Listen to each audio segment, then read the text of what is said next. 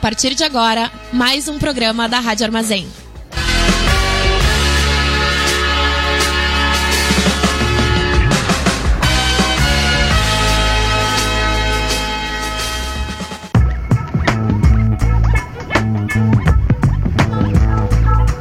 Começa agora o programa do Boca Jornalismo na Rádio Armazém.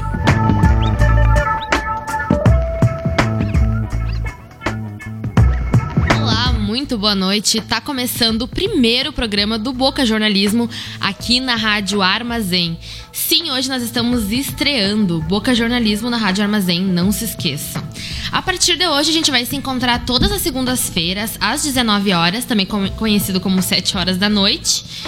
E aí, ou também, né, quando você quiser ouvir a gente em podcast. O Boca Jornalismo, ele é uma iniciativa de jornalismo alternativo, aprofundado e local aqui em Santa Maria, e eu sou a Leandra Kruber, graduando em jornalismo. Eu faço parte da equipe do Boca Jornalismo desde o início do ano passado e também faço parte do time de comunicadores aqui da Armazém com o Meninas pra Frente, que é amanhã inclusive, também ouçam. E aqui comigo na mesa de hoje pra gente dar início à nossa conversa, ao nosso debate, né, estão a Bibiana Bibiana Pinheiro e o Maurício Fanfa. Bibiana, então conta pra gente quem tu é e o que, que tu tá fazendo aqui. E aí, eu sou integrante do Boca há pouquinho tempo, desde o início do ano. Eu sou uma jornalista no forno, assim, logo, logo saindo. Eu tô no último semestre. Uh, sou uma leonina, faço aniversário daqui a cinco dias, não esqueçam, mas não se engane porque eu tenho várias outras outros outros signos aí influenciando. E também do outro lado da mesa nós temos o Maurício. Eu sou Maurício, eu graduei já em comunicação tem um bom tempo, não em jornalismo, mas em produção editorial, e agora estou estudando mestrado em comunicação também. Entrei no Boca tem bastante pouco tempo, entrei no Boca no começo desse ano. E já vou adiantando aí para quem está nos ouvindo que eu tô com um pouquinho de tosse, já peço um pouco de desculpa adiantada. Vou tentar tossir longe do microfone pro bem de todo mundo. Uh, coisas que acontecem em decorrência do inverno santamariense. Triste. Nós também temos o Edson na técnica, né? Boa noite, Edson. Buenas. Então, hoje a gente vai falar sobre a cultura aqui em Santa Maria. Cada programa a gente vai ter um tema, uma temática, algum assunto também relacionado às nossas matérias. E o de hoje vai ser sobre isso, a cultura aqui na cidade. Lembrando que se você ainda não nos conhece, a gente publica tudo que a gente produz lá no site, no nosso site, né, que é www.bocajornalismo.com e a gente também tá no Facebook, né, Boca Jornalismo, e agora estamos no Instagram, pois somos muito modernos. Uh, arroba Boca Jornalismo. Segue a gente, uh, estamos postando aos poucos as coisas e vai ter várias novidades. Então segue lá, manda mensagem se tu quiser comentar alguma coisa que a gente falou hoje, dar sugestão, ou também lembrar de algo que a gente esqueceu de falar. Fique à vontade. O programa do Boca Jornalismo aqui na rádio vai ser sempre sobre algo que a gente está investigando no momento, né? Meio que os bastidores das nossas produções. E nós vamos conversar sobre as pautas e as informações que a gente está levantando, ou também trazer algum entrevistado, né, para falar sobre isso. Hoje nós três nós vamos conversar sobre uma dessas pautas. Então, para dar início à conversa, eu vou chamar a Bibiana para ela fazer uma relatoria e fazer o relato sobre a matéria que a gente está produzindo. Então, essa matéria está uh, em desenvolvimento, espero que saia daqui a uns alguns dias, então uh, fique ligado no site do Boca. É, a gente trabalha nessa matéria sobre event, uh, eventos culturais de lazer em espaços públicos de Santa Maria. Então a gente parte da ideia que é importante que a comunidade ocupe as ruas com festas e eventos. E a partir desse, dessa, desse princípio, a gente entende que em Santa Maria alguns eventos se tornam mais tradicionais, como a Feira do Livro, a gente discute ela dentro da matéria, e outros têm mais dificuldade para sair, como por exemplo o Carnaval. A gente pega esses dois, uh, dois eventos como discussão, como norte, mas claro que tem outros tantos ex uh, exemplos dentro da cidade. Para desenvolver essa matéria, a gente parte uh, da conversa com algumas, alguns entrevistados um deles é o Leonardo Ribeiro, representante da Associação Aliança pelo Samba, integrante do Conselho Municipal de Santa Maria. Para falar sobre a organização da Feira do Livro, a gente falou com o Técio Benzolim. E outra uh, entrevistada é a Marta Zanella, secretária da Cultura e Esporte e Lazer de Santa, de Santa Maria entre outros entrevistados que a gente vai uh, acabar pontuando aqui ou não, e daí uh, você pode ver o resto da nossa discussão na matéria. O que mais me chamou a atenção nessas entrevistas e que tem um ponto em comum é a LIC, Lei de Incentivo à Cultura. E ela se torna, uh, se torna problemática, uma problemática recorrente dentro do cenário cultural. Ainda mais em tempos de crise econômica, onde repasses diretos de, uh, de, os repasses diretos de verba para a cultura são cada vez mais escassos. Então, nesse cenário, a, lei, uh, a forma como a lei de incentivo à cultura é estruturada deixa eventos uh, culturais dependendo do interesse do empresário local. Então é esse é o nosso tema de hoje, né? Uh, o Maurício, a Bibiana e a Cauane, especialmente os três, estão produzindo uh, essa matéria sobre a cultura em espaços aqui da cidade e também sobre. e acaba né, se desdobrando, claro. Uh, nas leis de financiamento, né? A, de financiamento público e leis de incentivo à cultura, que, como é o caso da municipal, né? A LIC, a Lei de Incentivo à Cultura. É, eu acho que uma maneira legal da gente dar início à conversa sobre, sobre esse assunto, que na verdade vínhamos conversando sobre o programa aqui hoje na rádio ontem, durante o Cantão no Brick, etc. Uh, como surgiu a ideia? Porque, curiosamente, a ideia de fazer essa matéria dessa maneira não surgiu de uma reunião de pauta normal. A gente saiu para fazer uma matéria sobre a Feira do Livro e o mote era, inclusive, fazer uma matéria talvez sobre o mercado editorial, assim, conversar um pouco com os livreiros, ter alguma noção a partir ali do comércio de livros, o que, que a Feira do Livro era para os livreiros, para o comércio de livro, para o mercado editorial, etc. E a gente acabou lá em loco, uh, durante a Feira do Livro, enquanto a gente fazia entrevistas, enquanto a gente pensava sobre o que estava acontecendo, procurando o Técio para conversar com ele, a gente acabou conversando, eu, a Cauane e a Bibiana, sobre como era, era interessante como a Feira do Livro era um evento que acontecia no centro da cidade, anualmente, com bastante cuidado, com bastante apoio, com o envolvimento de várias entidades, com a presença, por exemplo, da UFN, que faz a campanha, com a presença da prefeitura, que está ali junto, ajudando a organizar várias coisas. Diversas entidades compõem a organização da Feira do Livro, num lugar central da cidade, na, na Praça Saldanha Marinho, e um evento que acontece sempre recorrentemente. Uma, um dos financiamentos da Feira do Livro, por exemplo, como o Técio veio conversar sobre com a gente, é da LIC. E também tem outras fontes de financiamento e várias fontes de apoios diferentes, como, por exemplo, a Brigada ou os Todos, que a prefeitura consegue de outras maneiras. Mas a Feira do Livro não é organizada, não é exatamente um evento da prefeitura. A prefeitura não é dona da Feira do Livro a prefeitura é uma das, uma das organizadoras da Feira do Livro junto com outras entidades, tipo a SESMA ou a universidade, etc. O FN também participa, Sim. né? São várias entidades que estão envolvidas aí na, na organização da Feira do Livro, que é um evento bem grande, culturalmente bem conhecido em Santa Maria, né? E falando sobre uh, eventos nós aqui no nosso roteiro nós temos uma sugestão de, de outros eventos que, que podem ser observados em Santa Maria, né? Que em algum momento já foram bem tradicionais agora já uh, acabaram sendo um pouco esquecidos, assim. Uh, Bibi, eu queria que tu comentasse um pouco sobre o carnaval da cidade, que também é algo que está dentro dessa matéria que vocês estão produzindo, né? É, eu já tinha trabalhado com, uh, com o tema carnaval, né? Porque desde faz quatro anos que ele não ocorre, então cada, vez, cada início do ano acaba que o debate vem surgindo de novo e daí a associação uh, Unidos pelo Samba eles eles acabam levantando essa questão de novo para tentar reviver o carnaval, enfim. E o que a, a minha percepção é, ok, a, a prefeitura diz que não, não tem verba para o carnaval, e daí fica por isso mesmo, é uma coisa dada. É, essa discussão. E conversando com o Leonardo Ribeiro, que é o presidente da associação, se entende que para eles é muito importante pela questão da lógica da comunidade. É a comunidade que está envolvida.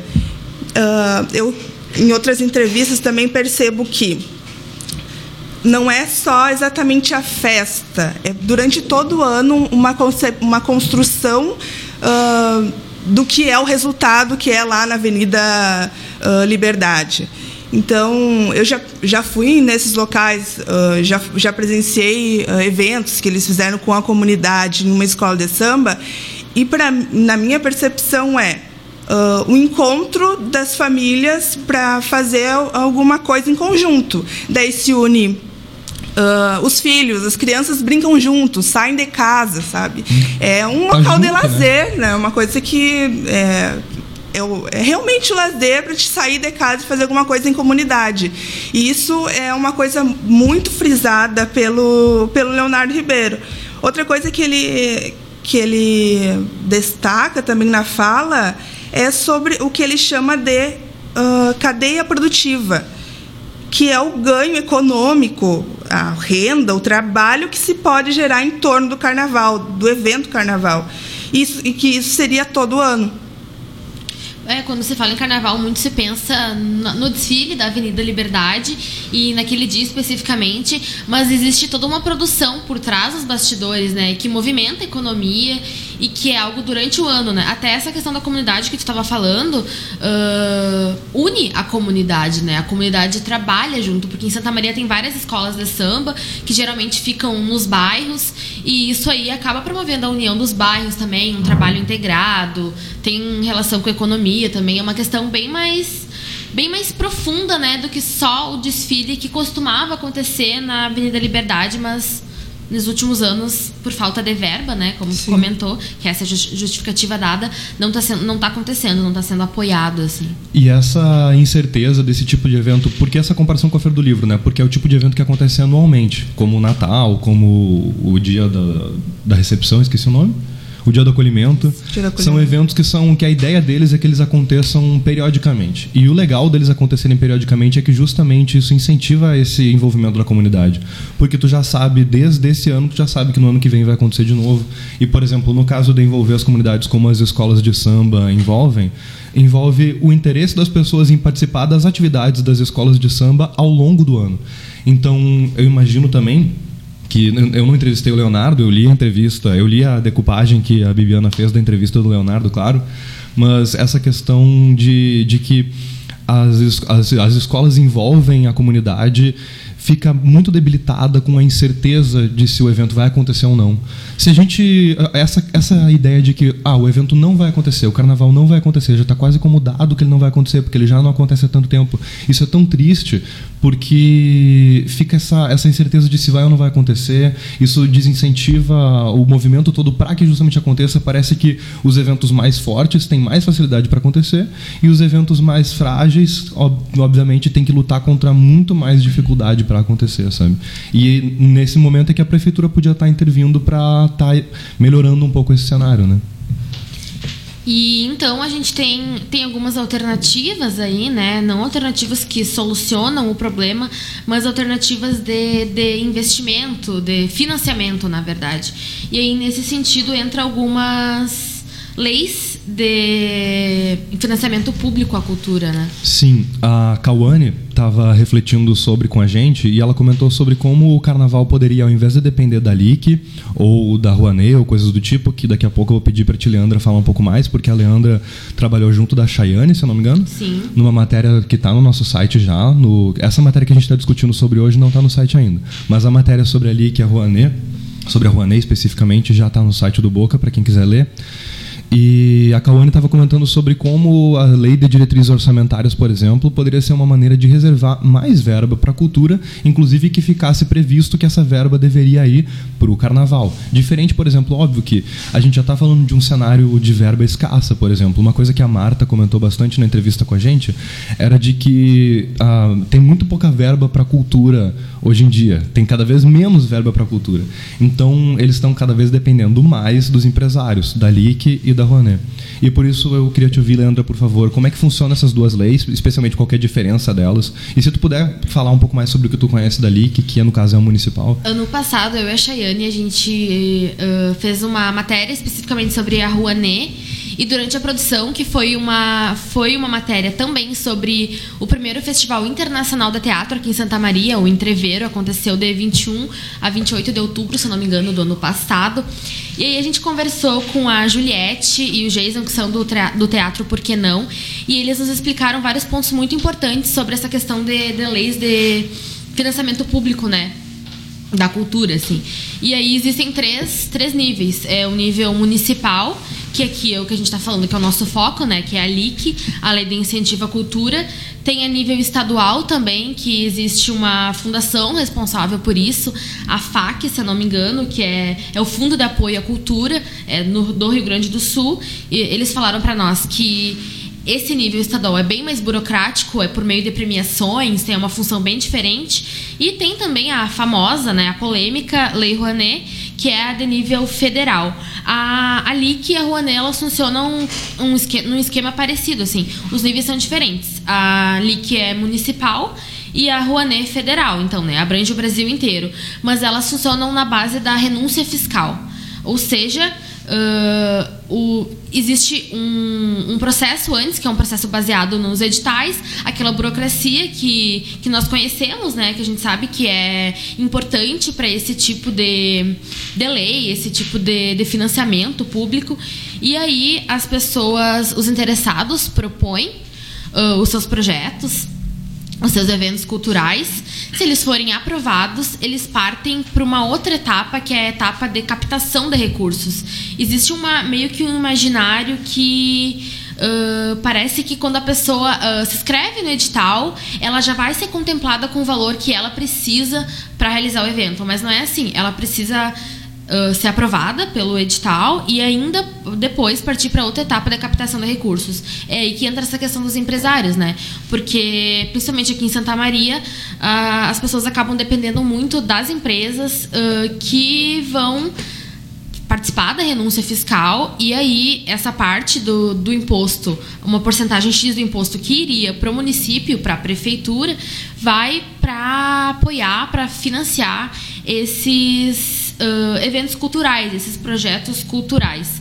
Então, a LIC, a grosso modo, assim, ela é o financiamento público de eventos e projetos culturais a nível municipal aqui em Santa Maria, né? Então, é uma lei do município de Santa Maria. Tem os outros níveis, como eu estava falando, que é o estadual, o nacional, uh, a Rouanet, que é a federal, que é bem polêmica, e uh, no estadual, tem o Legislativo Estadual do Rio Grande do Sul, ele aprovou em 2001 esse fundo que eu estava comentando, que é o FAC, o Fundo de Apoio à Cultura. Aqui em Santa Maria é um pouquinho é diferente, assim, obviamente, porque né, é, município tem suas leis. Para poder participar, então, tem um programa da prefeitura que é o Empreendedor Cultural. E aí os proponentes eles têm que estar cadastrados nesse programa e a partir disso aguardar a abertura do edital, uh, que se não me engano é anual, assim, e para escrever o projeto, né? O, o, eles, esses projetos precisam ter um valor máximo de 95 mil reais. Nenhum pode exceder isso, assim. É, uh, em questão do carnaval, é, eu falei ali é Associação Aliança pelo Samba, é rata. Uh, eles, uh, dentro dessa, desses quatro anos aí, né, que tem a falta de, de falta do carnaval, do evento, eles tentaram então o, o recurso de, cap, de captação pela Lei Rouanet. E daí acabaram por esse lance de dos, dos empresários, do investimento, captando um terço do que do necessário, né? E, e daí é um reflexo da, de como as, a, os empresários da, de Santa Maria uh, pensam, né? E o cenário cultural da cidade. É, isso foi uma questão que apareceu nas nossas conversas, apareceu também nas entrevistas que a gente fez que meio que a lógica da LIC, isso, acho que isso aparece um pouco também na matéria que vocês escreveram, a lógica da LIC meio que coloca a agenda cultural a, na, nas mãos do empresariado. Eles que decidem que tipo de coisa que vai ser financiada, que tipo de coisa que não vai ser financiada, né? E tem uma questão também de que não são todas as empresas que estão por dentro dessa, dessa questão da renúncia fiscal, de entender que a parte do meu imposto, eu vou renunciar a parte do meu imposto, ele não vai para o município ou para a federação, e no caso da Rouanet, e está indo para algum projeto que eu decido apoiar. Isso não é. Nem todas as empresas têm essa noção, assim. E aí acaba que aqui em Santa Maria é um, é um número específico de empresas que costumam apoiar, e esse número específico fica mais. fica menor ainda, porque eles já têm. já é comum que eles apoiem determinados eventos. Então não tem um, não é uma variedade de eventos assim, é algo que é um nicho que vai ficar tá ficando tá, vai se afunilando, ele vai ficando meio tradicional assim. Você sabe, tal empresa vai apoiar tal coisa. O pessoal da, do, que organizou o Entreveiro, né, que a gente estava conversando, eu e a Shane conversamos para essa matéria que saiu ano passado, eles comentaram da dificuldade, assim, de tu passar por um processo de, de edital, assim, de, esse processo de escrever, de pensar, de elaborar tudo direitinho, organizar ser finalmente aprovado e depois de ser aprovado, tu parte para um processo mais difícil que é captar recursos, tu convencer as empresas a te apoiar. E inclusive os, nos portais, né, que a gente consegue olhar ah, os, os, projetos que são aprovados, a gente consegue também ver que muitos projetos que são aprovados acabam não saindo do papel, porque eles não conseguem, como aconteceu com o Carnaval, né, conseguem apenas um pedaço dos recursos e isso inviabiliza a, a realização dos eventos. Então é, é até a questão, né? A gente se pergunta se essas leis estão sendo suficientes porque uh, parecem bonitas, vamos incentivar a cultura, vamos trabalhar com a cultura, mas a gente vê que muitos projetos não acabam saindo do papel, né? É uma observação que quando tu não tu arrecada esse recurso e tu não e tu não aplica ele no evento, tu tem que devolver esse recurso, não pode ficar contigo. Então, ó, tu não conseguiu desenvolver o evento, tu devolve o recurso à empresa que uh, te deu, né, te forneceu, porque tu tem que prestar contas porque tu não desenvolveu o, o, o, trabalho, né? A prestação de contas é uma parte fundamental assim desses editais, inclusive é uma das partes mais rigorosas, né? Então realmente uh, o, o pouco que os proponentes acabam arrecadando, ele não, não pode, ele não serve assim, porque se ele não vai não vai ser suficiente para realizar o evento, ele, ele vai voltar e não vai acontecer. Acontece muito isso aqui na cidade, assim, de eventos que não conseguem ser realizados porque recurso, os recursos não estão sendo suficientes. E aí é novamente aquilo que tu falou, né, Maurício? Uh, os eventos, agenda cultural na mão do empresariado local aqui de Santa Maria.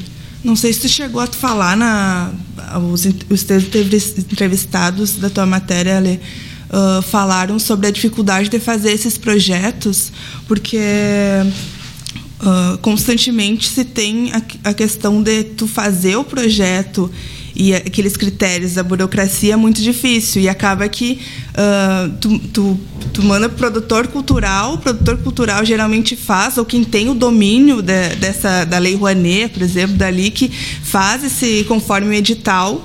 E daí a partir daí tu tem uma chance, né, de conseguir, porque é muito rigoroso. É, as, essas dificuldades foram mencionadas também pelos nossos entrevistados. Eles comentaram até que existem pessoas que acabam fazendo cursos para poder uh, acabar entendendo muito bem desses editais para participar e serem aprovados, né?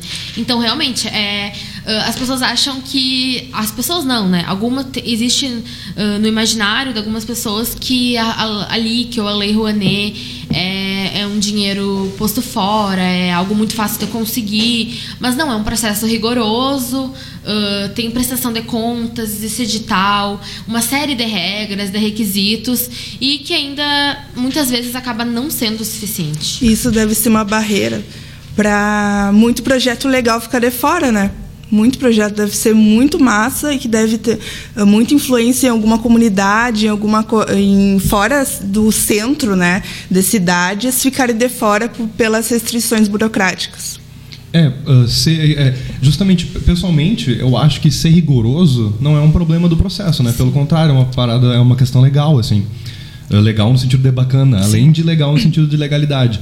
Mas a questão é quais são os fatores desse rigor e por que, que eles estão tipo trabalhando para que alguns eventos aconteçam de um jeito, algumas iniciativas culturais aconteçam de um jeito e outras de outro, como é, por exemplo, esse exemplo Óbvio que eu não gostaria que a Feira do Livro deixasse de acontecer de jeito nenhum, não é disso que a gente está falando, né? Mas a gente gostaria de saber, bah, como que a Feira do Livro é um caso de sucesso tão grande e o Carnaval tá aí sem acontecer há quatro anos, sendo que tecnicamente são dois eventos mais ou menos similares no que diz respeito às bases assim da organização deles, né? Que acontecem a partir de alguns incentivos, apoio de diversas entidades, etc. E nisso tem vários outros eventos também. Alguns exemplos é a Tertúlia, o Mês da Cultura, eventos que a gente conversou sobre com os nossos entrevistados. Mas eu queria comentar sobre como o, esse processo da LIC, de tu ter que escrever um projeto e de tu ter que de, de tu ter que passar por todo esse processo de conversar com empresários, de tu ter que lidar com uma burocracia, depois tu tem que lidar com basicamente uma propaganda do teu projeto, tem que ser um propagandista junto aos teus empresários, um marqueteiro, tem que vender para eles, sabe? Isso não é exatamente o ofício da cultura. É estranho eu querer, por exemplo, que ah, alguém que trabalha numa escola de samba seja um expert em burocracia e também seja um expert em marketing, sabe? É óbvio que um, um grande, por exemplo, alguns eventos da Lei Rouanet, por exemplo, a nível nacional, são muito grandes e são ah, pô, são iniciativas culturais que envolvem muitas pessoas e que tem, por exemplo, alguém especialista só na parte burocrática, alguém especialista só na parte de marketing. Só que no interior do Brasil, nas cidades que não são tão grandes assim como Santa Maria, eventos que são grandes, mas não são tão grandes quanto, por exemplo, alguns a nível nacional, a gente não tem equipes tão especializadas assim. É óbvio que seria muito legal que a equipe, por exemplo, que, que prepara o carnaval, tivesse alguém responsável só pela burocracia, que se dedicasse 44 horas por semana, o ano inteiro para preparar isso. Seria incrível, mas não é a realidade desses eventos, sabe? Aí fica meio óbvio que é injusto que o evento não aconteça porque o sistema exige do evento uma coisa quase real, né? Agora, um pouco sem informação, eu não sei se eles trabalham com a prefeitura dá algum curso sobre ah, a LIC. Sim. Falta ah, isso, no caso. A, a prefeitura dá alguns cursos. Eu não, tenho, eu não tenho certeza se sobre ali que a prefeitura já deu algum curso, mas eu sei que no começo desse ano teve um dinheiro via FAC que a prefeitura conseguiu fazer um edital próprio da prefeitura de Santa Maria para acessar uma parte do FAC, uma coisa assim, não tenho muita certeza. É, o programa do Boca Jornalismo na Rádio Armazém é, é, in pro- é work in progress. A gente vai trazer várias coisas sem muita Se certeza. você aqui. souber, nos mande, nos contate. É, se você quiser ter certezas, www.bocajornalismo.com. Lá a gente faz as, as pautas super bem, de- bem direitinhas. Aqui é os bastidores. Aqui é bastidores, a gente está conversando. O, esse, esse edital, eles fizeram cursos, para não ser assim tão duro né, com a prefeitura, pelo contrário, eles Sim. estão bem preocupados com isso. Tiveram alguns cursos sobre a parte burocrática. Mas uma coisa, por exemplo, que eu lembro da Marta falando na entrevista com ela, e algumas outras vezes eu já vi a Secretaria de Cultura e etc., e pessoas do tipo da, da, da prefeitura falando sobre essa questão da cultura, é que como se os, os empreendedores culturais tivessem. Empreendedores culturais. Como se os, os agentes culturais tivessem que se comportar como marqueteiros dos seus trabalhos. E isso é meio estranho. Por causa que se a gente for gastar o ano inteiro correndo atrás desse dinheiro que já é pouco, que já é escasso dos empresários, e ainda vai ter que fazer um desfile de escolas de samba, que já é uma coisa difícil de fazer. O pessoal do Entreveiro que organizou comentou exatamente sobre isso, né? É, Eles ah, foi o festival foi financiado via Lei Rouanet. Então eles passaram desde 2016, aconteceu ano passado, 2018 o festival. Desde 2016 eles estavam ficaram nesse trabalho de ver o edital, pensar no projeto. E aí, depois disso, eles tiveram. Foi aprovado e eles tiveram a- toda a mão de pensar no, no, no evento, assim, organizar perfeitamente e, além disso, fazer exatamente essa propaganda que tu estava falando, assim. Convencer as empresas de que sim, esse evento vai ser bom, esse evento é legal de tu apoiar. E é um trabalho exaustivo também isso, né? Porque tu não tem garantias de que ele vai de fato acontecer. Porque tu precisa daquela captação de recursos. Se tu não conseguir, ele pode não acontecer, sabe? Então é, é realmente é, é, uma, é uma, uma das incertezas, né? É uma lei que, se tu pensar, é, uma- é muito legal que exista isso, algo que incentiva a cultura de certa forma, mas também é bem problemático em vários pontos, né?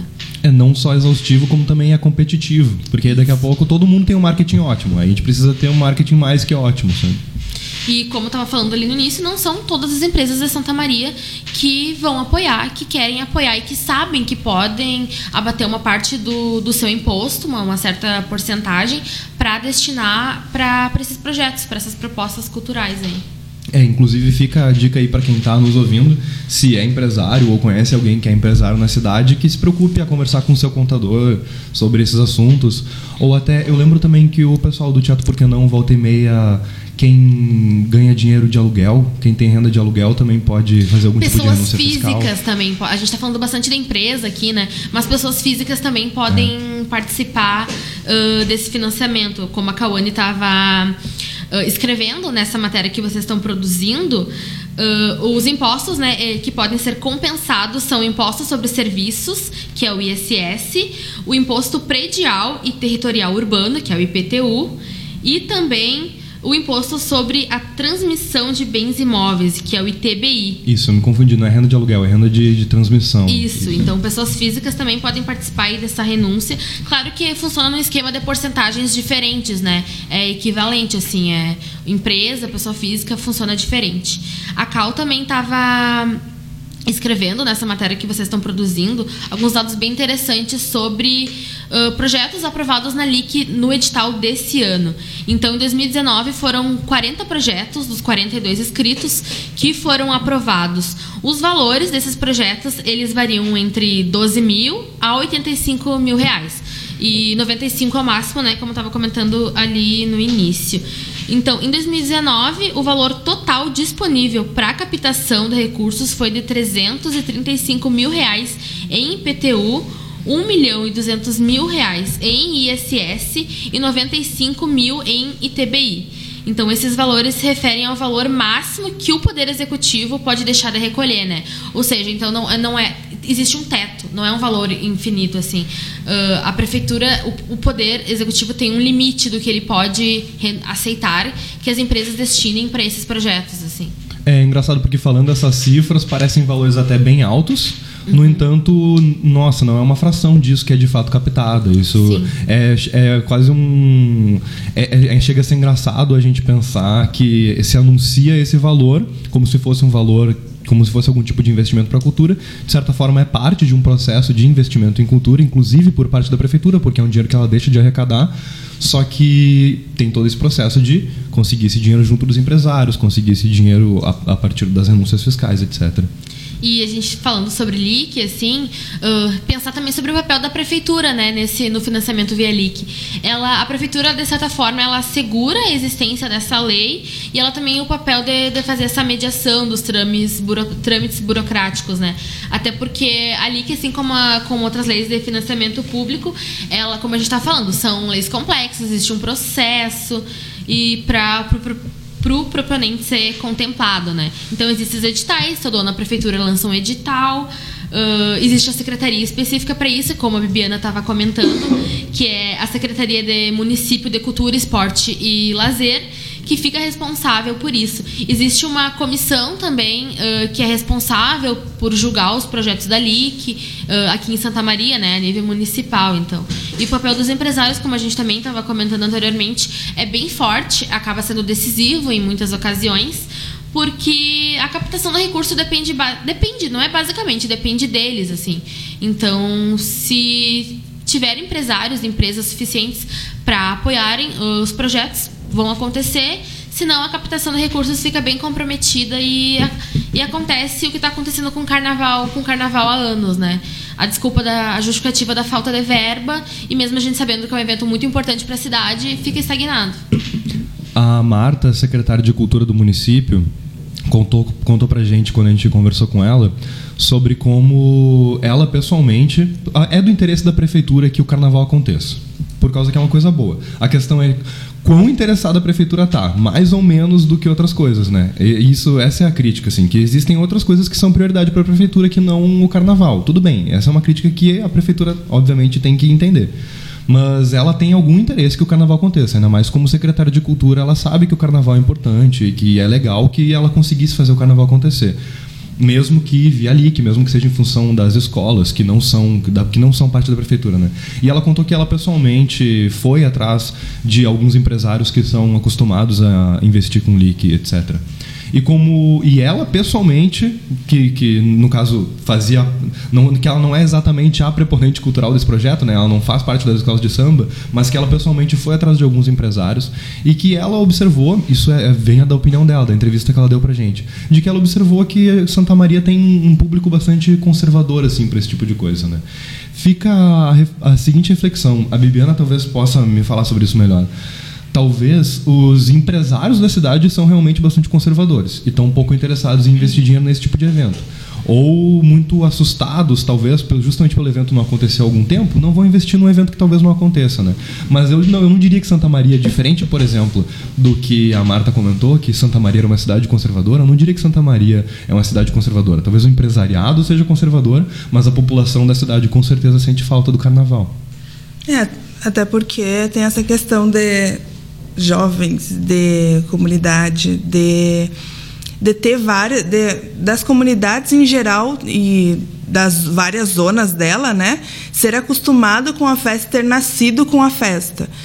Uh, e é por isso que essa questão da, da vontade de querer fazer tem, uh, tem a, em janeiro de 2019, desse ano, foi proposto pela prefeitura, dentro desse sentido de que houvesse festa, que tivesse uma, uma festa, entre aspas, mas que não fosse dos modos tradicionais.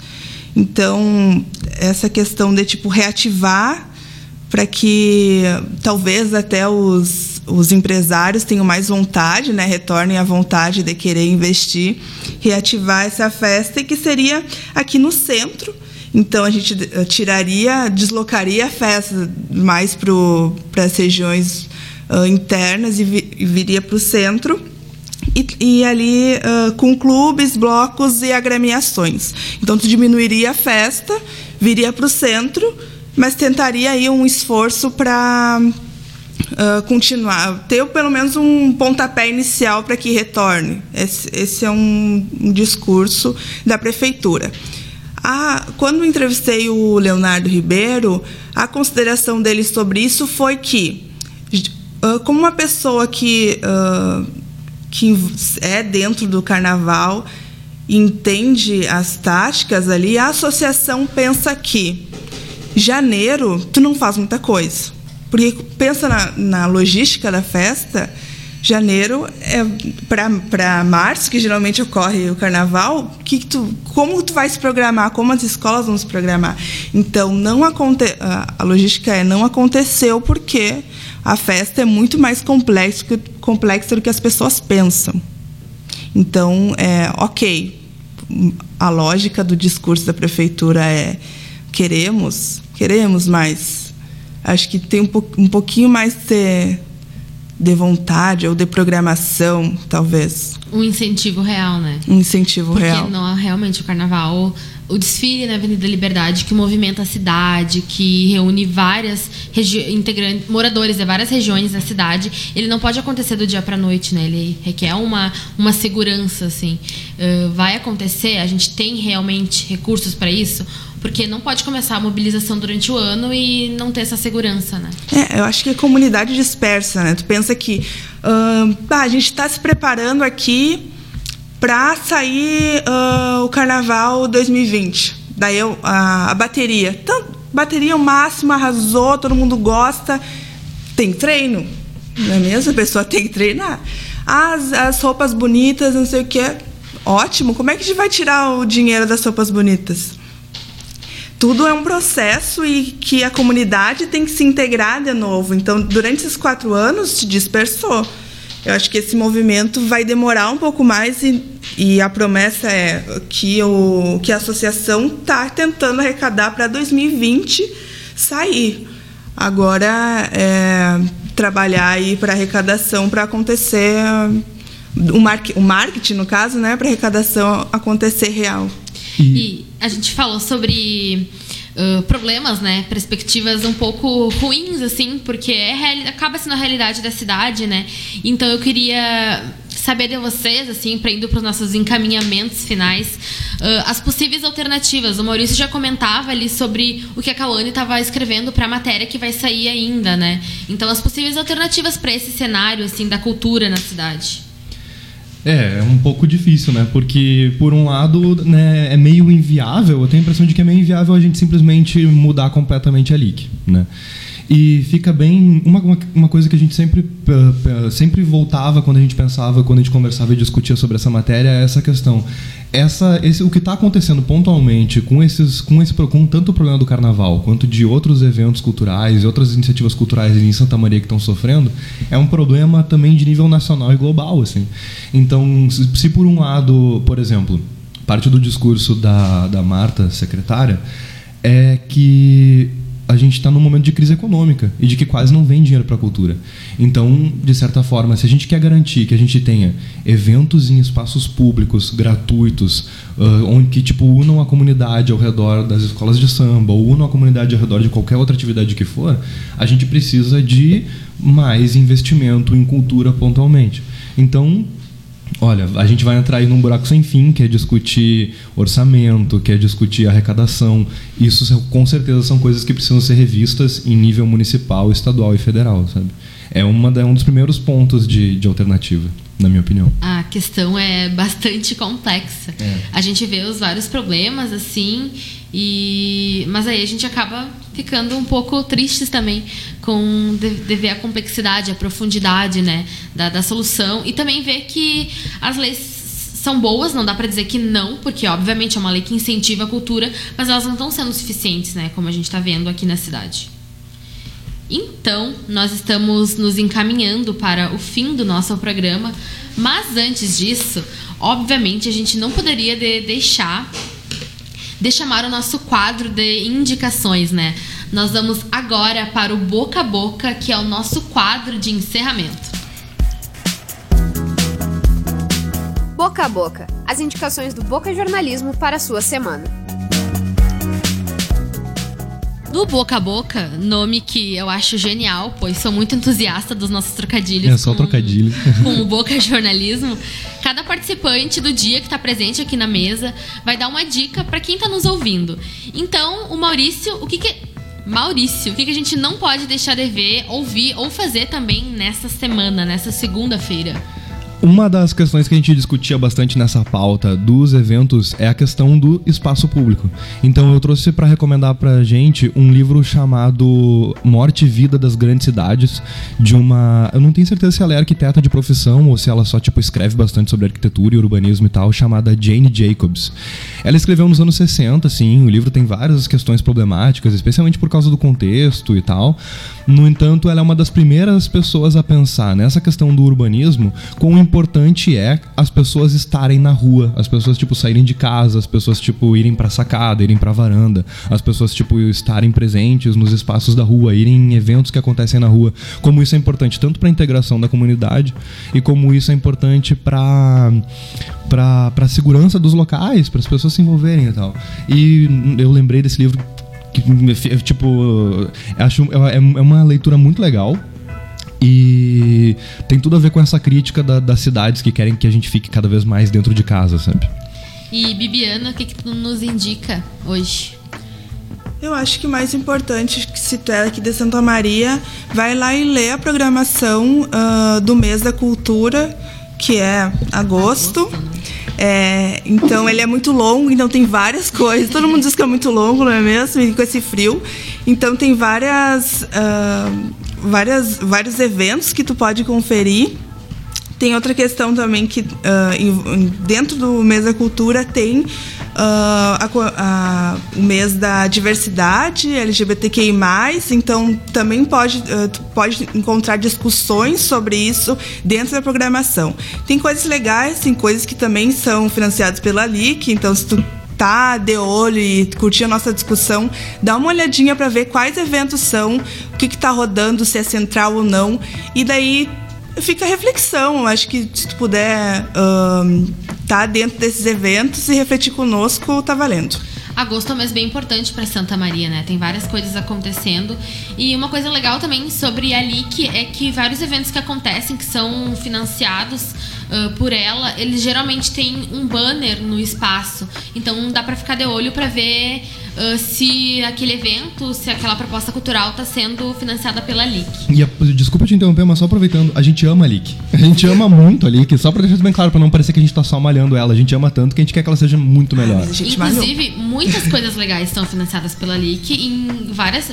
Por exemplo, uh, os, a peça Amores aos Montes, do Teatro Por Que Não, que já foi.